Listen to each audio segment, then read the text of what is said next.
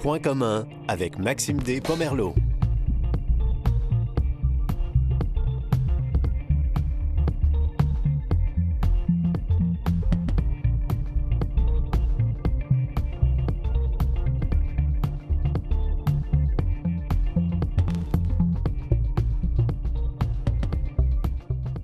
Bonjour, bienvenue à Point commun, Maxime Despomerleau avec vous. Aujourd'hui, on souligne le jour du souvenir, euh, le 11 novembre, dans quelques jours, et on parle de ce qui se passe après la guerre. Restez avec nous.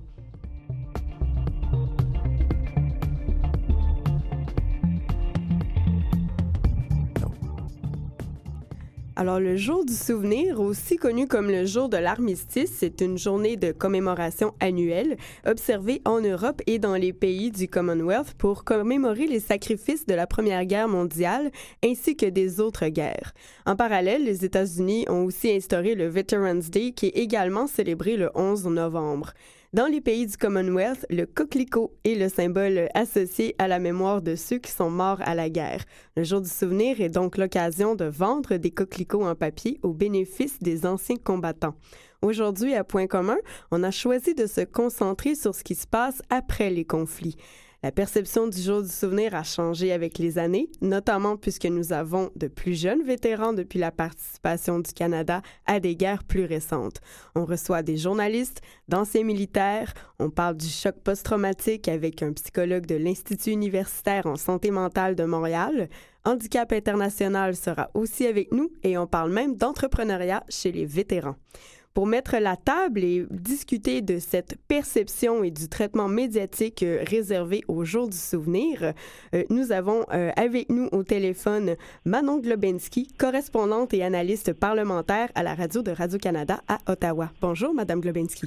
Bonjour. Merci d'être avec nous. Ça me fait plaisir. Donc, que, que souligne-t-on exactement lors du jour du souvenir au Canada? Oui, ben, euh, disons que le, spectre de, ce dont on se souvient s'est élargi là, au fil des années, mais euh, aujourd'hui, on aime dire donc qu'on se souvient de tous ceux qui ont servi euh, le Canada en temps de conflit comme en temps de paix au sein des, forces armées canadiennes, des réserves, de la gendarmerie royale même, donc depuis, depuis la Première Guerre mondiale. Et euh, c'est une journée qui est soulignée de, dans tout le pays, évidemment. Est-ce que la perception est différente au Québec? Je ne crois pas que la perception soit différente au Québec. C'est sûr qu'il y a une cérémonie principale qui est à Ottawa, et puis ensuite, euh, les, cérémonies vont vraiment au gré du désir des communautés de, souligner euh, cette journée. D'une certaine façon, parfois, on a l'impression, nous, parce qu'on vit à Ottawa, que euh, tout le monde porte le coquelicot, que tout le monde euh, accorde de l'importance à c'est peut-être pas nécessairement le cas, moins au Québec que, qu'en Saskatchewan, par exemple. Mm-hmm. c'est simplement une question d'intérêt et de, de, ce qui est fait dans les communautés pour se souvenir ce jour-là, le jour de l'armistice.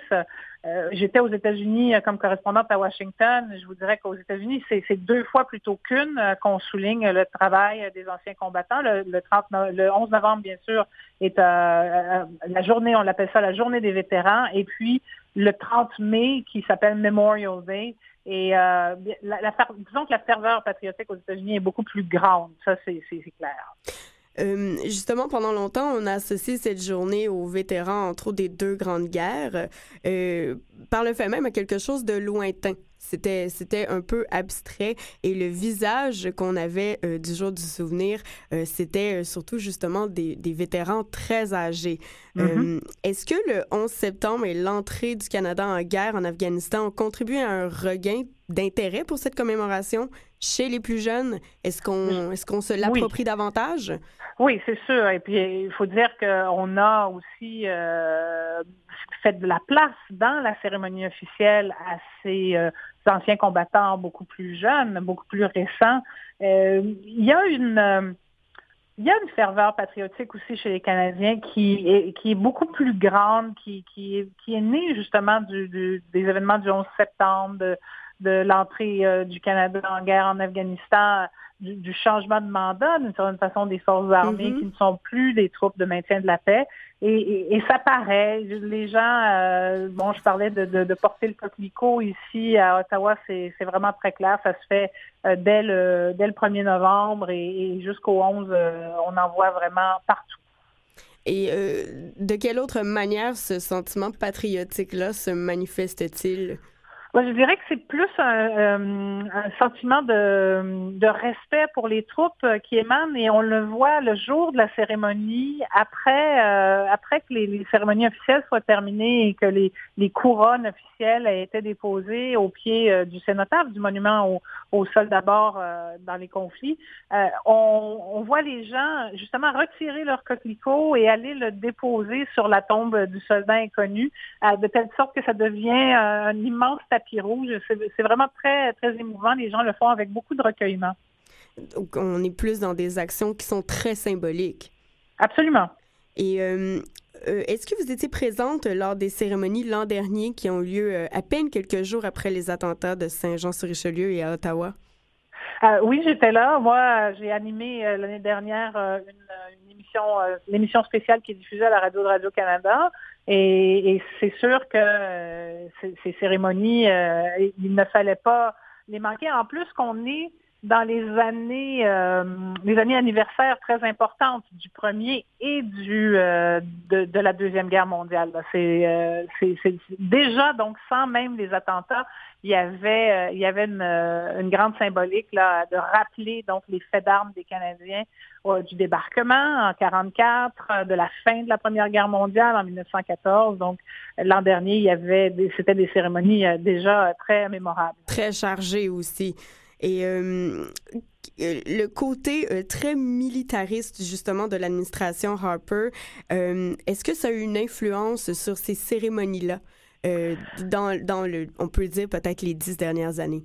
Je pense que ce que le, gouvernement Harper a changé, c'est de euh, d'accorder beaucoup d'importance euh, au côté euh, victorieux, donc au fait que, que, ces, interventions militaires canadiennes là ont été euh, des succès aux yeux du gouvernement et on soulignait donc à gros traits euh, la mission euh, en Afghanistan, mais aussi la mission des chasseurs canadiens avec auprès de l'OTAN pour au-dessus de la Libye.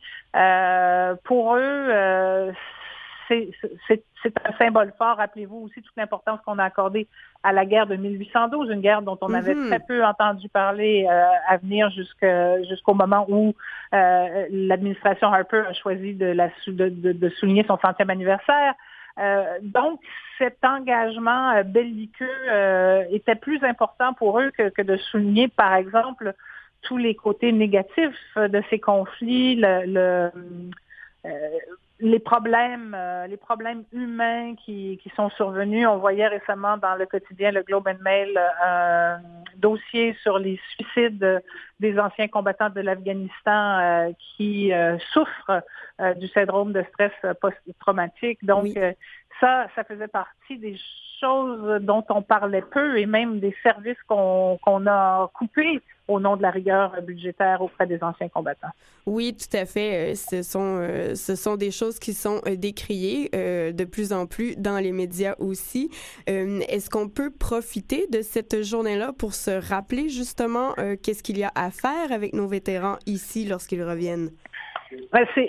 C'est évident que cette année, la cérémonie euh, coïncide avec l'arrivée au pouvoir d'un nouveau gouvernement, d'un mhm. gouvernement qui est en place seulement depuis euh, mercredi dernier, mais euh, déjà on entend le ministre des Anciens combattants, Kent Her, qui est un, un paraplégique, donc député de Calgary Centre euh, et qui euh, prend déjà possession de son dossier. Il était mercredi dernier au musée de la guerre, donc le soir même de son assermentation, il a rencontré des groupes d'anciens combattants. Ces groupes-là me disent qu'ils sont très encouragés parce qu'ils entendent des choses très positives sur euh, la reprise de, certains des services qui ont été annulés par le précédent gouvernement.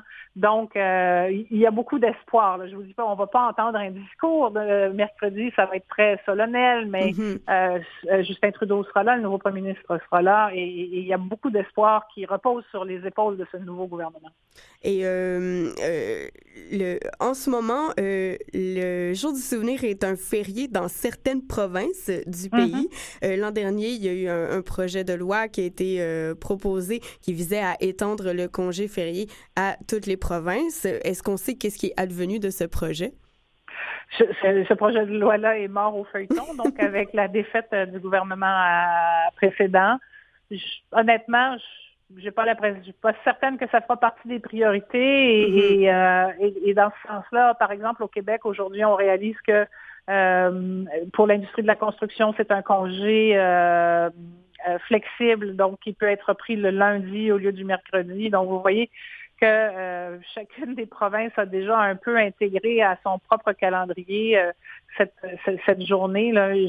Je, doute, disons que je doute. Euh, si ça avait, si ça avait eu à, se faire, ça se serait fait sous un gouvernement déjà beaucoup plus, beaucoup plus partisan de ces choses-là que, le, nouveau gouvernement. Tout à fait.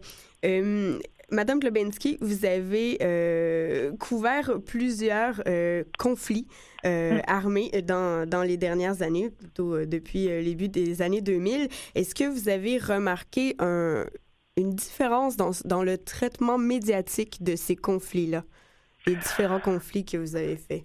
Bien sûr, parce que nous, on y va toujours euh, comme, comme médias occidentaux. On amène avec nous donc notre perception, notre bagage. On arrive souvent dans des pays euh, où euh, les médias sont souvent des médias d'État qui ne font que propager le message de l'État. Je prends la Syrie, par exemple, en ce moment, où il a fallu la guerre civile que l'on connaît pour voir des les journalistes indépendants euh, rapporter euh, l'envers de la médaille, alors que euh, avant la Syrie ne connaissait que presque uniquement que des médias officiels qui mhm. critiquaient très peu le gouvernement au pouvoir. Donc, ces, ces, ces, choses-là, on, les voit quand on, quand on couvre les conflits. Je me suis beaucoup intéressée, à cause de ces couvertures-là, à la question euh, des anciens combattants. Euh, quand j'ai été en poste euh, en France, je suis allée voir en Angleterre comment on traitait les anciens combattants d'Afghanistan, puisque eux aussi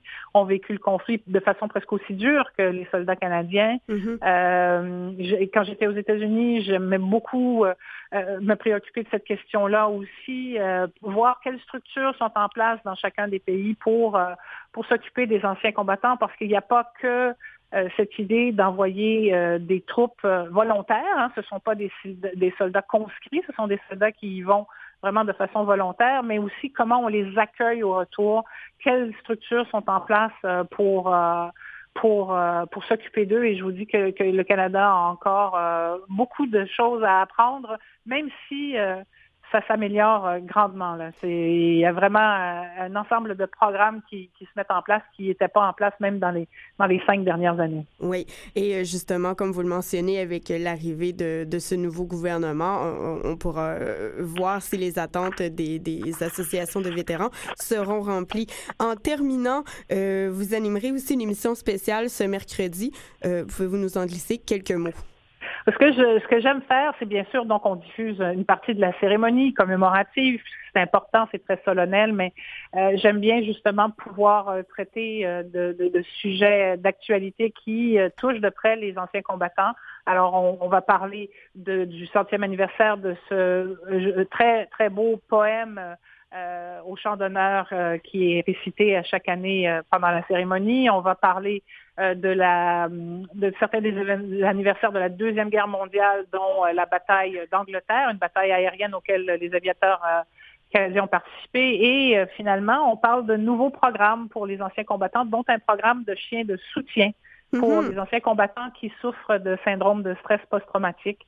Alors, euh, c'est là où je vous parlais d'espoir. Et eh bien, il y en a de l'espoir parce que même les, ce sont des anciens combattants qui eux-mêmes mettent sur pied des programmes pour d'autres anciens combattants. Merci beaucoup. Donc, c'est à suivre sur les ondes de, la radio de Radio-Canada.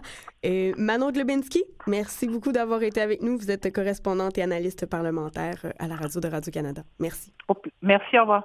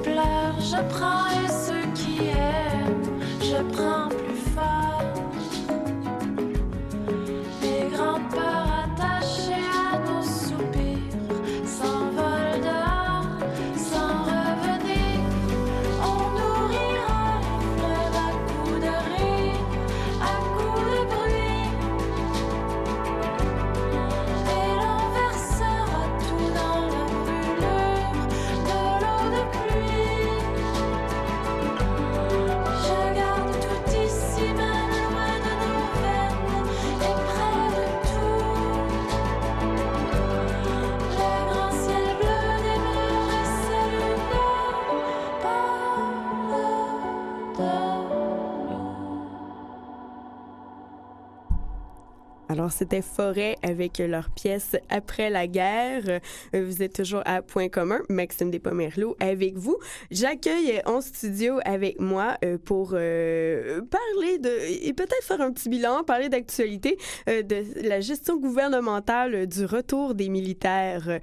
il est journaliste indépendant, auteur et ancien militaire. Martin Forgue a passé plus d'une quoi d'une douzaine d'années dans les forces armées canadiennes. 11 ans et demi pour être précis. pour être précis. Euh, et vous avez troqué au début 2011 votre fusil pour la plume. Donc, euh, vous écrivez, euh, vous préparez des, des, projets de livres, mm-hmm. de documentaires dont on va pouvoir parler avec vous. mais tout d'abord, on, on, on, va parler en fait de, justement de cette gestion, de cette prise en charge des militaires qui reviennent de conflits le, gouvernement conservateur étant connu pour son militarisme, est-ce que ça se reflétait dans ses politiques envers les anciens combattants? On a toujours, je pense qu'on a observé une espèce de, dichotomie entre euh, justement le, les, euh, ce qu'on pourrait appeler, disons, l'idéologie un peu militariste du gouvernement euh, conservateur, donc évidemment qui a eu cours pendant euh, presque une décennie. Euh, donc, euh, augmentation des budgets de la défense, implication, implication accentuée dans la guerre en Afghanistan, ouverture de nouveaux champs de bataille en Libye, en Irak. Euh, et parallèlement à ça, on a observé euh, une diminution euh, des budgets alloués aux services aux anciens combattants, c'est-à-dire ceux et celles qui reviennent et qui ont besoin de, suivi, qui ont besoin de, traitement. Alors, cette contradiction-là, évidemment, soulève beaucoup de questions parce que ce que ça montrait finalement, c'est que ce gouvernement-là était beaucoup plus intéressé à investir et, à s'investir du côté des troupes actives, du côté de l'achat de matériel, d'engagement sur, le euh, terrain, sur le terrain à l'international. Oui, voilà. Et aussi, il y a eu, euh, bon, on, ne peut pas jeter tout le blâme sur les conservateurs parce qu'il faut savoir que la charte des anciens combattants, celle qui définit les, euh, les, politiques de, de, traitement des anciens combattants, eh bien, elle a été modifiée sous les libéraux de Paul Martin. Euh, c'est entre autres le plus grand changement, celui qui a fait le plus de controverses, ça a été l'arrêt des pensions à vie euh, qui ont été changées pour des, sommes forfaitaires. Euh, évidemment, bon, ça, ça soulève un, lot de problèmes. Et les conservateurs avaient promis durant la campagne de 2006 de revenir à l'ancienne charte, une promesse qui, de toute évidence, n'a pas été tenue. N'a pas été tenu. Euh, euh, vous parlez justement de l'importance de, de, de, ces besoins-là de traitement lorsqu'on revient euh, au pays après avoir participé à un conflit armé. Ça représente quoi, ces besoins-là? On a besoin de quoi exactement quand on est un militaire qui revient? Avant de vous répondre, j'aime beaucoup citer bon, l'actuel candidat démocrate à la présidence américaine, le sénateur Bernie Sanders du Vermont, qui fait beaucoup jaser lui-même ces temps-ci, qui, qui a déjà dit si l'État n'est pas prêt à investir dans les soins apportés aux anciens combattants, eh bien, les envoyer au combat devient immoral. Euh, je paraphrase, évidemment. Mm-hmm. Euh, donc, cela dit, euh, ce qui est important de faire, premièrement, évidemment, c'est de, de, de, disons, d'inventorier, d'identifier les besoins bon, il, serait en, de quel service. Euh, ben, évidemment, il y a tout l'aspect blessure physique, euh, donc euh, tous les, toutes les blessures qui empêchent le militaire de poursuivre son service et même peut-être de, de, se rediriger vers certaines carrières civiles qui pourraient exiger euh, une certaine motricité qui pourrait exiger évidemment, bon, dans plusieurs cas, il y a beaucoup de pertes de membres euh, au combat, donc euh, les, les, les, métiers plus manuels, c'est un peu plus difficile, tout ça. donc, on doit non seulement définir un, un, bon programme d'indemnité, hein, parce qu'évidemment, il, il, y a tout l'aspect indemnité, c'est-à-dire que le soldat, homme ou femme, il hein, faut le souligner, mm-hmm. il y a des femmes au combat aussi dans l'armée canadienne, eh bien, on doit, on doit indemniser ces gens-là correctement, parce que, bon, c'est un sacrifice qu'ils ont fait. Euh, pour, euh, pour, pour, le pays. C'est un peu la philosophie qui est derrière ça. Donc, il faut que, il faut que l'indemnité euh, soit, corresponde bien à, au, au, sacrifice consenti. Il y a des programmes aussi qui existent également de, de, de, pour rediriger les, les, militaires blessés vers des emplois civils. Euh, je sais que la, fonction publique, dans certains concours, vont prioriser les vétérans dans, dans l'embauche.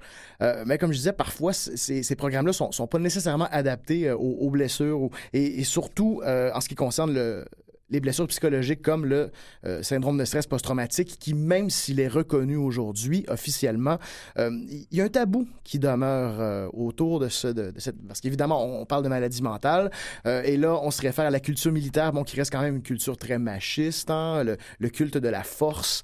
Tout à fait, et du silence aussi, et, et si on souffre de, de ne pas le, le mentionner, de prendre l'idée de prendre sur soi, en fait. Exactement, donc l'idée de, de de, ne, pas le mentionner par, parce que justement, il, existe, il, y a un tabou qui persiste euh, dans, la culture militaire. Et aussi on a peur euh, chez certains militaires de que notre carrière soit affectée négativement par un diagnostic de syndrome post-traumatique. On va parler euh, plus en détail euh, de, de ce justement de ce syndrome de euh, choc post-traumatique plus tard dans l'émission avec un psychologue. Euh, je voulais profiter de votre présence pour une, une, aborder une question peut-être plus délicate. Qu'est-ce que vous pensez du dossier de harcèlement et des agressions sexuelles, des réactions au rapport de la mmh. juge des champs? Bien, évidemment, ça a été c'est un problème qu'on pouvait deviner. Il ben, faut, commencer par souligner que les, problèmes d'harcèlement, d'agression sexuelle, bon, c'est pas exclusif au monde militaire. Hein, un, ça arrive dans à peu près tous les milieux de travail. Euh, par contre, euh, bon, évidemment, l'armée, c'est une institution, hein, c'est un symbole. On s'attend, une société a des attentes très élevées en termes de discipline, en termes de, de, droiture chez les militaires. Alors quand ça survient, ça frappe beaucoup plus. Et évidemment, euh, il, y a toute, euh, il y a toute la question de l'intégration des femmes dans, le, dans les métiers euh, militaires, à plus forte raison les métiers de combat.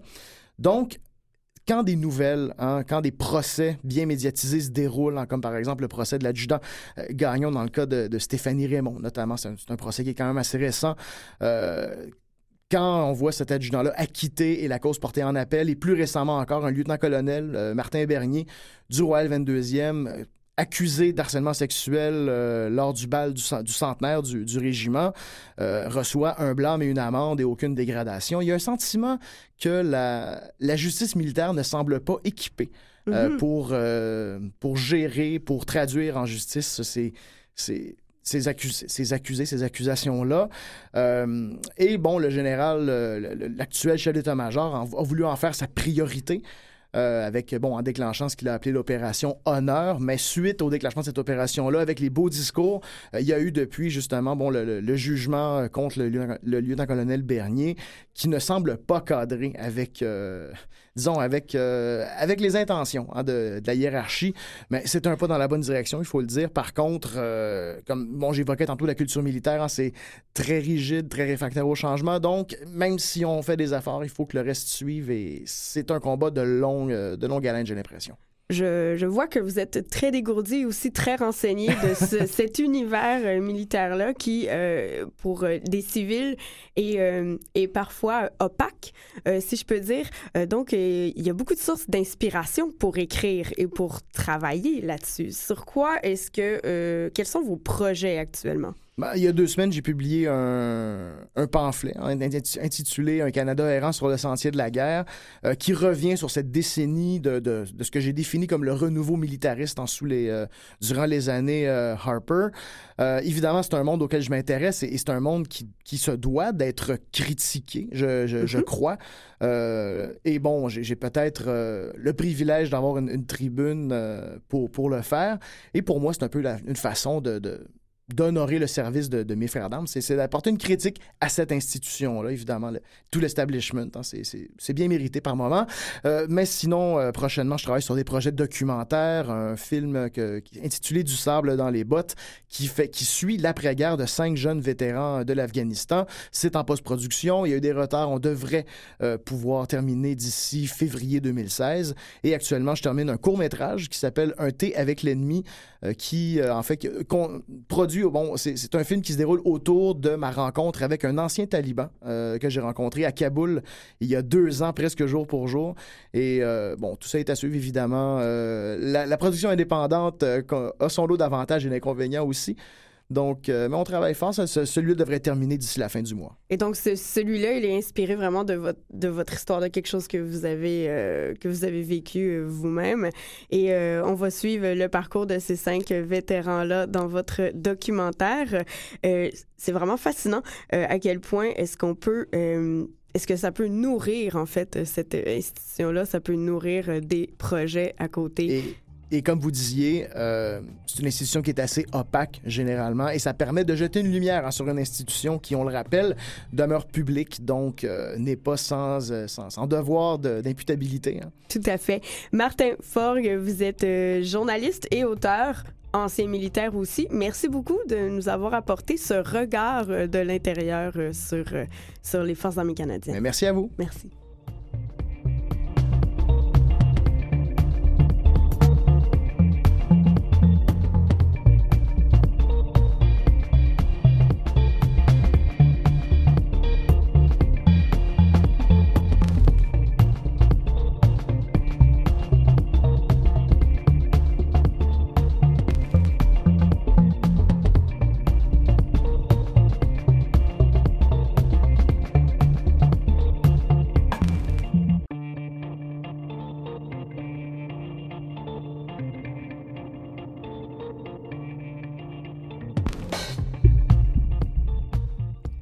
Toujours à Point commun.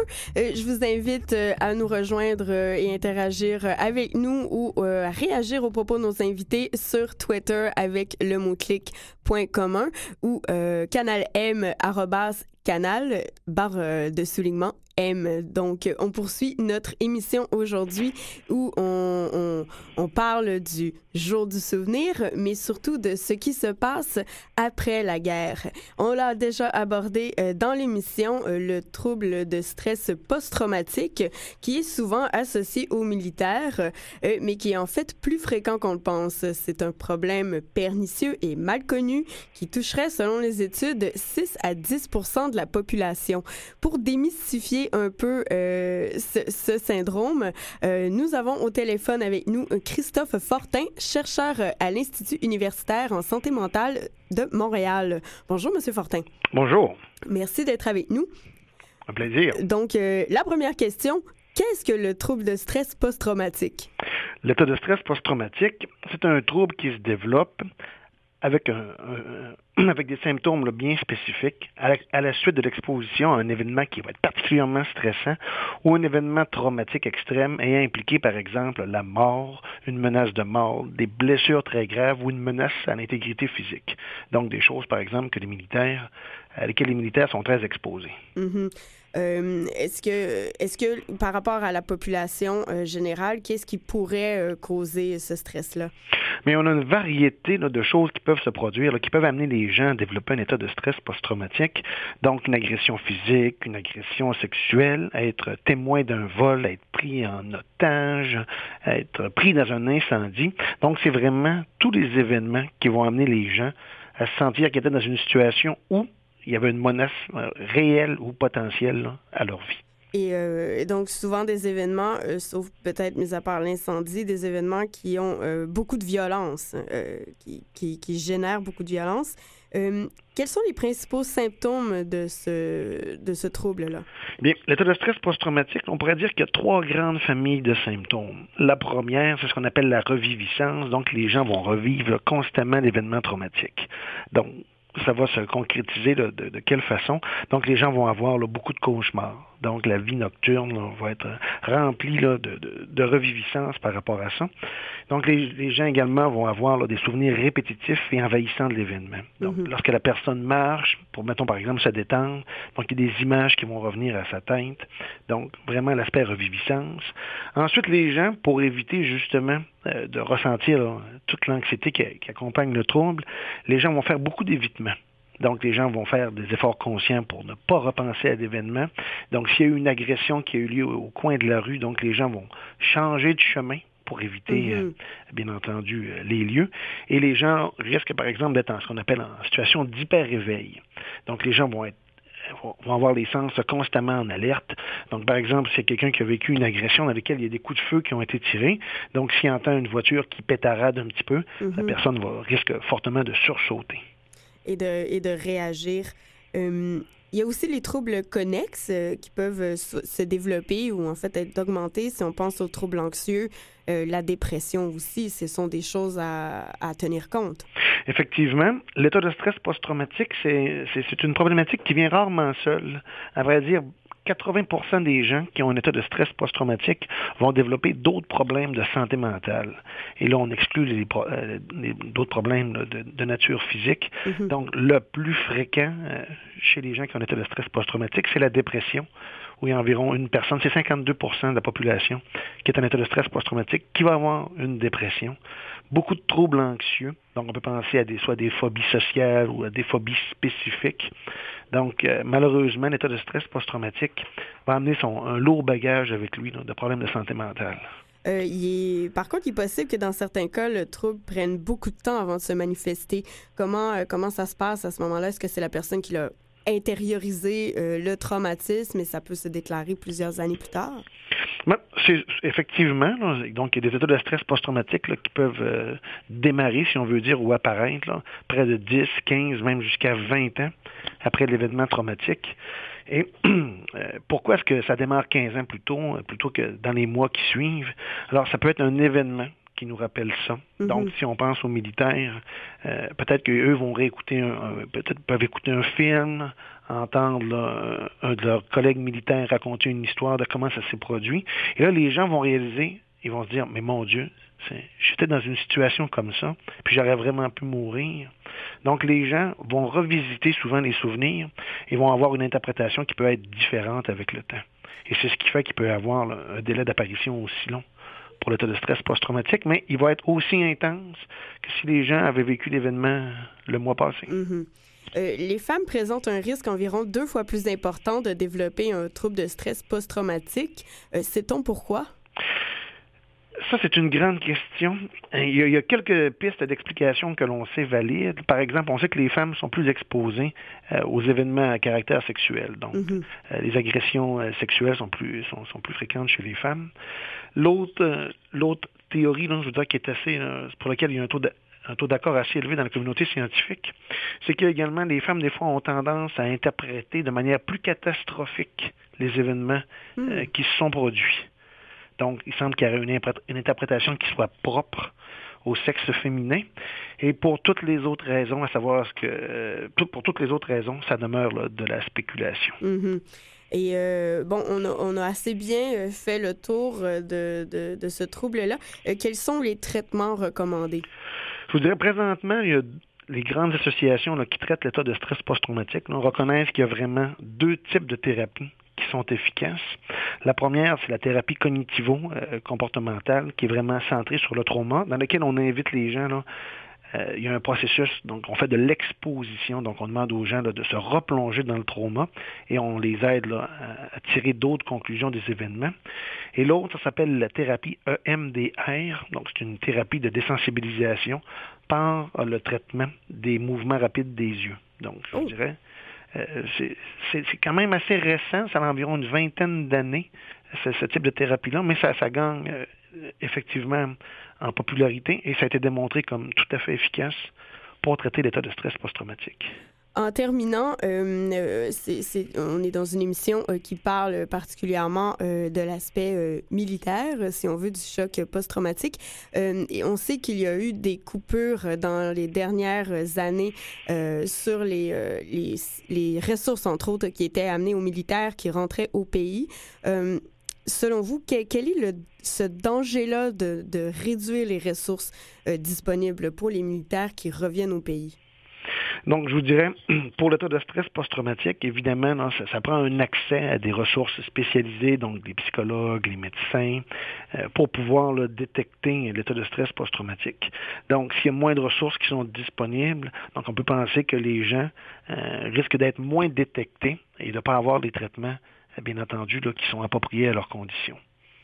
Oui, il y a plusieurs euh, vagues de suicides, entre autres, euh, chez les militaires. C'est quelque chose qui est euh, très présent. quelles sont les ressources que, que, vous conseilleriez à qui on pourrait s'adresser? Et je, j'ouvre même la question par rapport à s'il y a des, des auditeurs qui connaissent peut-être des gens qui auraient subi un, traumatisme ou un choc et, qui remarqueraient peut-être certains symptômes. À qui est-ce qu'on doit s'adresser? Eh bien, je trouve votre, votre, votre propos est tout à fait pertinent. Effectivement, euh, souvent les gens, des fois, sont pris seuls avec ça. Et les proches hein, comptent pour beaucoup dans la, capacité que, les professionnels ont à diagnostiquer. Donc, l'apport des proches et du soutien social est essentiel à la rémission mm-hmm. pour l'état de stress post-traumatique. Et euh, en ce qui concerne les ressources, bien entendu, ça prend vraiment un professionnel de la santé mentale.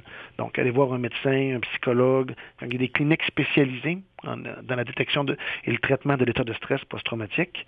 Donc, il faut vraiment accéder à des gens qui sont hautement compétents et spécialisés dans le trouble pour le détecter. Merci beaucoup, Christophe Fortin. Vous êtes chercheur à l'Institut universitaire en santé mentale de Montréal. Merci d'avoir été avec nous, d'avoir démystifié euh, ce trouble de stress post-traumatique. Au plaisir.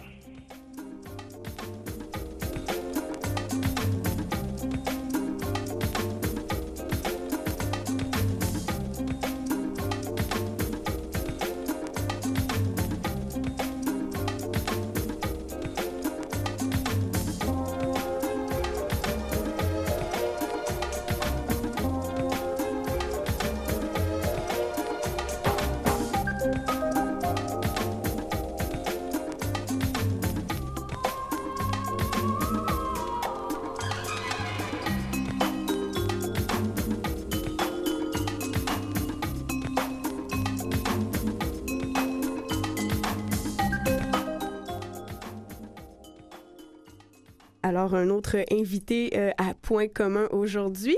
On reçoit euh, Jérôme Bobin de Handicap International Canada. Euh, Jérôme qui est un habitué des studios de Canal M. Handicap International est une organisation connue en particulier pour le combat qu'elle mène contre les mines antipersonnelles, les armes à sous-munitions et pour l'assistance aux personnes victimes de ces armes. Donc, elle travaille en fait sur le terrain là-bas. et évidemment, on a une division euh, au Canada avec nous, entre autres à Montréal. Bonjour Jérôme. Bonjour. Merci d'être avec nous aujourd'hui. Merci à vous. Donc, euh, l'histoire même de, l'organisme, en fait, est liée à la question des mines antipersonnelles. C'est vraiment le, l'enjeu principal. Oui, en fait, c'est notre origine, c'est notre berceau, j'ai envie de dire, vu que, l'organisme est, né, l'organisme est né au Cambodge, en fait, avec ces, ces, réfugiés cambodgiens qui fuyaient le régime des Khmers rouges. Et il se trouve qu'en fait, les Khmers rouges avaient disposé tout au long de leurs frontières un tapis de mines antipersonnelles. Et donc, l'organisme a été confronté à ces populations de, de, personnes amputées à cause des mines antipersonnelles. Et puis, je vous, je vous dis ça, c'était il y a plus de 30 ans. Et il y a 30 ans, on savait pas tellement déjà comment bien identifier les mhm. personnes euh, qui avaient besoin d'assistance et puis surtout comment les accompagner. Tout à fait. Euh, vous dites un tapis de mines antipersonnelles, c'est une image qui est, euh, ma foi, effrayante et effroyable.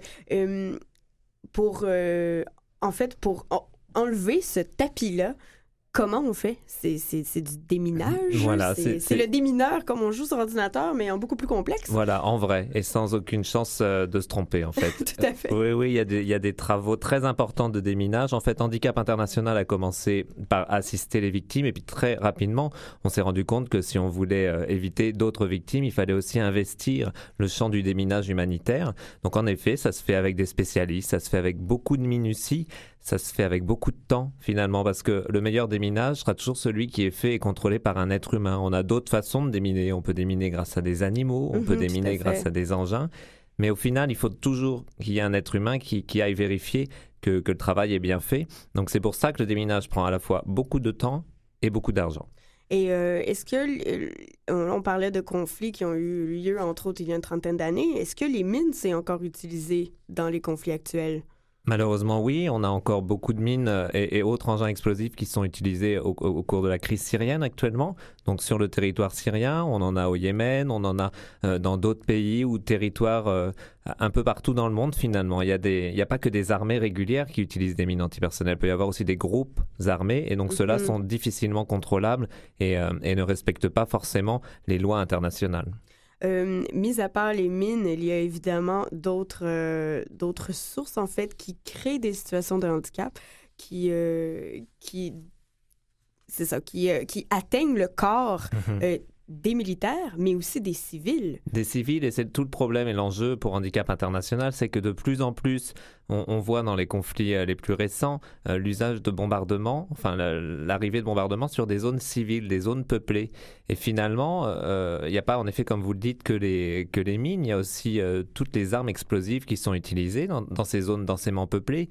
Il y a aussi l'usage de, de, petites armes, des armes typiques des armes à feu, par exemple. Mm-hmm. On pense en Libye euh, il y a quelques, quelques temps quand la Libye s'est libérée suite au régime de Kadhafi, mais les, entrepôts d'armes aussi se sont Donc du coup, on a eu une diffusion massive de tout un tas d'armes qui ne sont pas seulement qu'explosives, qui sont entre les mains de civils et qui causent euh, bah, de nombreuses blessures et des blessures qui peuvent entraîner des amputations et des handicaps permanents. Comment est-ce que Handicap International intervient dans ces pays-là? Alors il y a différents niveaux. Il y a le, premier niveau, ça va être l'éducation au risque, c'est-à-dire euh, quand on est confronté aux populations qui vont elles-mêmes être confrontées à ces, à ces armes-là, c'est d'abord leur expliquer ce qu'elles vont découvrir et quel comportement elles vont devoir adopter vis-à-vis de ces armes. On l'a dit, il y a du déminage humanitaire quand on parle de mines antipersonnelles ou de bombes à sous-munitions, mais il y a aussi un volet qui est moins connu de notre activité, c'est la gestion des stocks aider les pays euh, et, les, États concernés à mieux gérer leur stock, à mieux sécuriser leur stock, à mieux suivre euh, l'évolution ou la, date de péremption de, certains mhm. armements, parce qu'il y, a, aussi des dates à respecter. Donc ça, c'est quelque chose que l'on fait aussi. Et puis l'accompagnement forcément des, des, personnes qui ont été touchées par ça, pour les accompagner en réadaptation physique d'abord, et puis en réinsertion socio-professionnelle ensuite. Euh, on a abordé brièvement euh, la crise en Syrie. Euh, qu'en est-il mm. justement de cette crise des migrants? il y a certainement des personnes en situation de handicap parmi ceux qui prennent la route qu'est-ce qui se passe euh, Qu'est-ce qui se passe avec les réfugiés? Alors de toute façon, voilà, c'est les réfugiés. Il faut, bien se remettre en tête la crise principale, c'est la crise des réfugiés qui fuient la Syrie. Alors soit ils sont dans les pays avoisinants, soit ils vont plus loin, donc vers les pays européens ou même vers les pays d'Amérique du Nord. Mhm. la, migration n'est qu'une deuxième étape de ce problème-là. Il y a en effet des personnes en situation de handicap dans les réfugiés syriens. Alors, soit des personnes qui l'étaient déjà, qui étaient en Syrie. La Syrie n'était pas spécialement un pays euh, sous-développé. La, Syrie était, était et est toujours un pays finalement euh, plutôt développé avec sa population de personnes en situation de handicap qui, à l'époque, avaient des services, mais qui mhm. maintenant, dû à la crise, dus au statut de réfugié, n'ont plus accès à ces services. Donc il ne faut pas oublier cette partie de la population et puis tous les autres, comme je vous l'ai dit, victimes des bombardements, qui se retrouvent blessés et à qui il faut apporter un, suivi de réadaptation fonctionnelle assez rapide pour ne pas que ça se transforme après en, handicap permanent. Tout à fait. Hum, est-ce que que handicap international est présent dans les camps de réfugiés à ce niveau-là? Tout à fait. En Liban, au Liban, en Jordanie, en Irak aussi. Irak, c'est un double problème parce qu'il y a des déplacés internes de l'Irak et puis il y a des réfugiés syriens qui viennent de Syrie. Donc c'est un peu plus euh, compliqué que le reste. Mais on est là, en effet, et on est en train aussi de mettre en œuvre, de, réfléchir à un projet euh, en Europe, aux frontières de l'Europe, pour accueillir les migrants aussi. Euh, et pour les aider. Mais c'est pas naturel pour une organisation comme nous. On est plutôt habitué à travailler dans les pays dits du Sud ou des pays en développement, mhm. mais plus en Europe. Ça fait des années qu'on ne travaillait plus en Europe. Oui, c'est ça. Euh, en, Europe, ce sera plus, euh, et, même au Canada, ce sera plus de la coordination à ce moment-là, plutôt que du travail sur le terrain comme tel. Oui, ou l'appui d'expertise, de l'apport d'expertise notamment pour l'identification des besoins spécifiques des personnes, euh, soit à mobilité réduite, soit des personnes les plus vulnérables, les personnes âgées, les personnes, les femmes enceintes, les enfants il y a toute une population qui a des besoins spécifiques. Tout à fait. Donc, on ne parle pas seulement d'amputation, de, mais de vraiment de mobilité réduite. Les femmes enceintes, comme vous le dites, c'est un exemple qu'on oublie parfois, mhm. euh, mais qui, euh, qui, qui, rentre en ligne de compte. Euh, Comment est-ce qu'on peut aider Handicap International? Si on veut vous soutenir dans vos actions? Ben, comme toutes les organisations humanitaires, euh, on, s'appuie sur la générosité du public. Donc il y a forcément une possibilité de, faire des dons. Il y a aussi, il euh, ne faut pas sous-estimer l'impact des réseaux sociaux et partager les messages partager un peu les discours et les, points de vigilance que, que l'on apporte vis-à-vis du public et puis à suivre nos actualités. C'est une façon d'accompagner euh, la démarche. Oui. En terminant, on vient tout juste de, changer de gouvernement. Euh, donc, c'est euh, le nouveau gouvernement libéral qui arrive, qui avait fait comme tout de même, qui avait courtisé les vétérans durant la campagne. Est-ce que vous avez des attentes envers ce gouvernement-là par rapport aux situations internationales? On a toujours des attentes vis-à-vis de tous les gouvernements, quels qu'ils soient. Concernant les libéraux, euh, il faut se rappeler que les libéraux ont porté le traité euh, d'interdiction des mines antipersonnelles, ce qu'on appelle le traité d'Ottawa de 1997. Mhm. Donc, euh, ils ont démontré un intérêt particulier sur, sur ce sujet-là. Donc, je pense que j'espère qu'ils vont continuer à avoir cet intérêt-là. Euh, les annonces de dialogue, de, retour du dialogue avec nos partenaires, avec peut-être les États qui sont moins nos partenaires, mais avec qui il faut discuter, c'est très important dans l'humanitaire parce qu'on a besoin que tous les États du monde soient derrière les actions humanitaires. Les clivages sont très gênants dans le déploiement des actions humanitaires, donc il faut aller vers le dialogue. Et puis le renfort des, investissements consacrés à la coopération, à, l'aide humanitaire, c'est très important parce que malheureusement, on voit que, les crises humanitaires ne sont pas encore en train de cesser. Tout à fait. Et on sait que c'est euh, qu'il y a entre autres, si on revient aux mines euh, antipersonnelles, euh, entre autres dans 90 pays, donc c'est encore très présent. C'était c'était quelque chose qui, qui, a émergé dans un rapport récemment de Washington. Oui, ça évolue. Les, chiffres sont, ont un peu baissé et c'est tant mieux, mais c'est encore très présent dans de nombreux pays à travers la planète. Jérôme Bobin, vous êtes, vous travaillez pour Handicap International Canada à Montréal. Merci beaucoup d'avoir été avec nous aujourd'hui. Merci Maxime.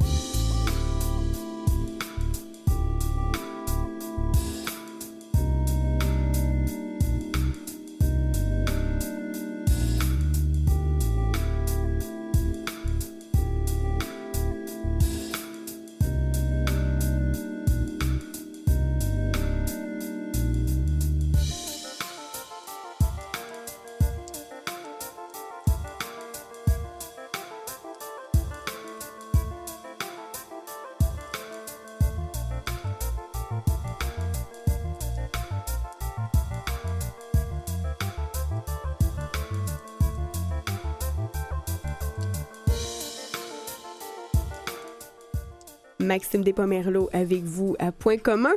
Et c'est le moment que vous attendiez tous de notre émission, notre coup de chapeau, où on met euh, en lumière une initiative qu'on souhaite faire connaître euh, au public. Et aujourd'hui, dans notre émission euh, où on parle entre autres du jour du souvenir, il y a une vie après, après l'armée. Il y a des possibilités de changer de carrière et on parle aujourd'hui de l'opération entrepreneur du prince de Galles. Euh, pour nous en parler, euh, on rejoint au téléphone M. Michel Maisonneuve, directeur des études au Collège militaire de Saint-Jean et qui fait entre autres partie du conseil consultatif du programme. Bonjour, M. Maisonneuve. Bonjour, Mme Pomerleau. Euh, merci d'être avec nous. Ça fait plaisir. Écoutez, surtout en cette semaine des anciens combattants. Alors, ça me fait vraiment plaisir. Merci. J'en suis un moi-même, un ancien euh, militaire. Ancien militaire euh, en plus. Euh, donc, on, va aller dans le vif du sujet. Qu'est-ce que l'opération Entrepreneur du Prince de Galles? Ben, c'est une opération, un programme d'aide aux anciens militaires ou les militaires qui veulent transitionner vers la vie civile qui a été mis sur pied en 2012. Et en gros, ça, ça ça permet aux gens qui désirent fonder leurs propres entreprises euh, de recevoir de l'aide, de la formation, euh, parce qu'il y a environ 5000 militaires qui, quittent les forces euh, à chaque année, mhm. certains pour raisons médicales, d'autres juste parce qu'ils décident de faire un changement de carrière. Et donc, ce qu'on veut, c'est leur offrir une possibilité de ceux qui ont eu une idée de, de fonder leur propre entreprise, de leur donner de la formation. En quoi consiste cette formation? Ben, en gros, euh, il y a deux programmes. Il y a des ateliers d'une journée euh, et il y a des, euh, des camps d'affaires, en fait, d'une semaine dans différentes universités. Alors, pour les Québécois, pour les francophones, on a un programme qui est à l'Université Laval d'une semaine et les, ceux qui veulent transitionner viennent là. Il, faut qu'ils postulent premièrement, mais on a une vingtaine d'anciens militaires ou de militaires qui ont terminé leur carrière qui viennent à l'Université Laval et là, avec le, département des affaires de l'université, on, s'occupe à mettre sur pied, si vous voulez, on les aide à faire un plan d'affaires, on leur montre comment euh, faire une étude de marché, vraiment tout ce qu'ils ont besoin pour euh, fonder leur entreprise. Est-ce qu'il y a des secteurs qui sont euh, préconisés par, par les, étudiants, si on peut les appeler comme ça, ou les, ceux qui soumettent à la formation? Ben pas vraiment. En fait, varié? ça, varie beaucoup.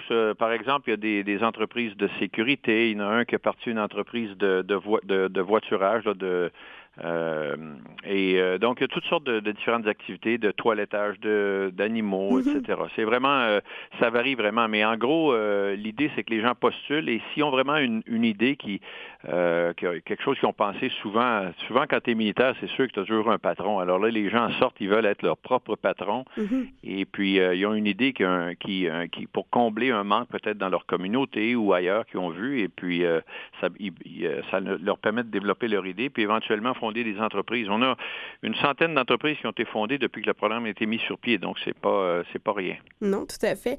Euh, vous l'avez mentionné, il y a certains euh, participants qui sortent des forces militaires pour des raisons médicales. Certains vivent même avec un handicap. Est-ce que la formation en tient compte?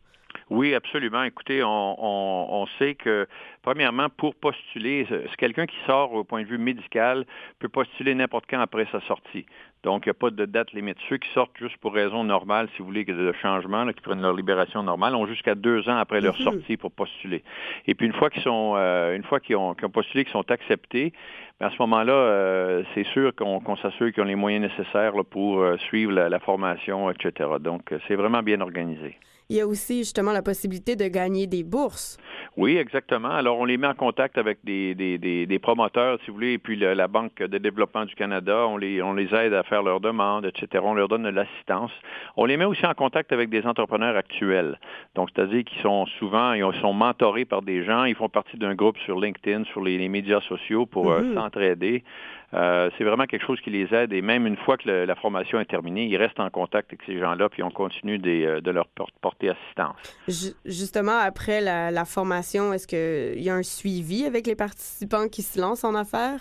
Oui, absolument. Et puis, euh, grâce justement aux, aux, charités du Prince de Galles au Canada, c'est eux qui ont parti l'affaire et avec des commanditaires aussi. Et donc, donc oui, ils ont un suivi qui ça leur permet de continuer leur progression. Et puis, euh, souvent, en fait, comme je dis, on a 100, 107, je crois, en tout, entreprises qui ont été fondées depuis, euh, depuis le début. Il y a eu 11 camps d'été d'une semaine. Et il y a eu, par exemple, juste cette année, il y a eu 500 personnes qui sont allées dans des, formations, des ateliers d'une journée. Puis ça, c'est des ateliers au début où les gens ont vraiment une idée, veulent voir si le programme les intéresse et serait approprié pour eux. Et ensuite, ils peuvent postuler. C'est génial. Monsieur Maisonneuve, en terminant, euh, très brièvement, comment est-ce qu'on pose sa candidature? Quelle est la alors, il, suffit d'aller sur euh, le site web de l'Opération Entrepreneur. Alors, vous tapez dans votre euh, moteur de recherche Opération Entrepreneur du Prince de Galles. Ça vous amène à notre site web et c'est en, en, conjonction avec Futurpreneur, là, qui est une organisation qui s'occupe de justement d'entrepreneurs et puis qui donne de la formation. Donc, c'est eux qui, nous aident à faire ça. On a plein de commanditaires aussi, comme Garda. Daniel Henkel nous aide aussi dans, dans ce, notre dragon préféré du mhm. Québec. Là. Oui, très connu. Euh, oui, voilà. Alors, c'est euh, vraiment quelque chose qui est, euh, qui, qui, est bien organisé, bien agencé pour nos anciens militaires. Merci beaucoup. Michel Maisonneuve, vous êtes directeur des études au Collège militaire de Saint-Jean et aussi membre du conseil consultatif du programme Entrepreneur du Prince de Galles. Merci Merci, Mme Pomerleau. Merci beaucoup. Merci. C'est ce qui met fin à notre émission euh, de Points communs aujourd'hui. Euh, ce qui se passe après la guerre. Donc, on vous invite euh, évidemment à, à, vous souvenir, à souligner à votre manière ce jour du souvenir, le 11 novembre, en portant votre petit coquelicot. En terminant, on avait quelques ressources pour les personnes avec un trouble de stress post-traumatique, entre autres l'Institut universitaire de santé mentale Douglas l'organisme Revive, mais surtout l'Association québécoise de prévention du suicide, très important. Je remercie mon équipe avec moi, Christiane Campagna à la recherche, Jean-Sébastien La Liberté à la réalisation, Kevin Breton aux médias sociaux. C'était Maxime Despomerleau pour Point commun. À bientôt.